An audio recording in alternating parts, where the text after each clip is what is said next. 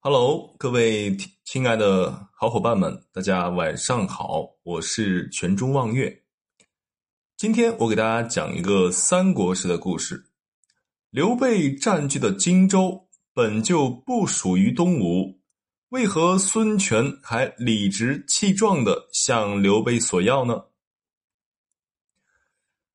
中国有句流传很广的歇后语，叫“刘备借荆州”。有借无还，用来告诫那种言而无信的人，不要学习大耳贼，借人东西不还。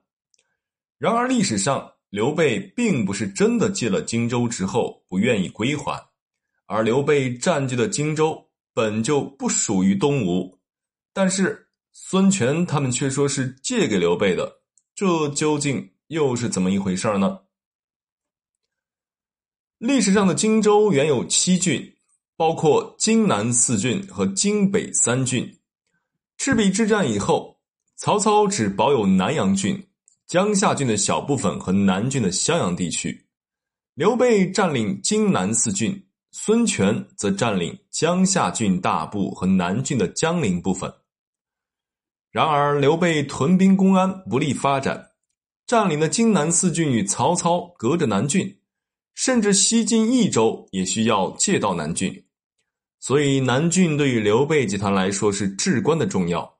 于是呢，刘备两次向孙权提出暂借南郡的江陵给他，而孙权方面如果借出南郡，可以让刘备集团替他分担面对曹操荆州方面的压力，从而能够全力的防守扬州。所以，刘备借南郡其实算是双方的利益交换。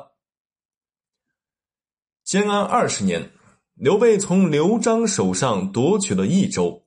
孙权知道了刘备夺取益州的消息，希望收回荆州的南郡。但是南郡对于刘备集团的战略意义是至关重要的。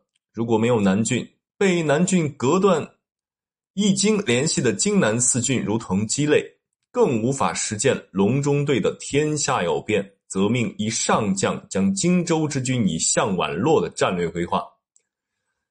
必须承认的是，刘备一开始想拖延下去，提出等夺取凉州以后再归还南郡。孙权当然不同意啊，于是派遣吕蒙准备武力进攻荆南。鲁肃牵制驻守江陵的关羽部，刘备则率领益州之兵数万救援荆州，双方隔江对峙，剑拔弩张。可就在这个时候。曹操出兵进取汉中的张鲁，汉中被称为巴蜀咽喉、益州门户。一旦曹操夺取了汉中，则益州门户洞开。刘备急忙提议与孙权讲和，协议瓜分荆州，以回师抵御曹操。刘备和孙权协议以湘水为界，分荆州的江夏郡、长沙郡、贵阳郡属于孙权。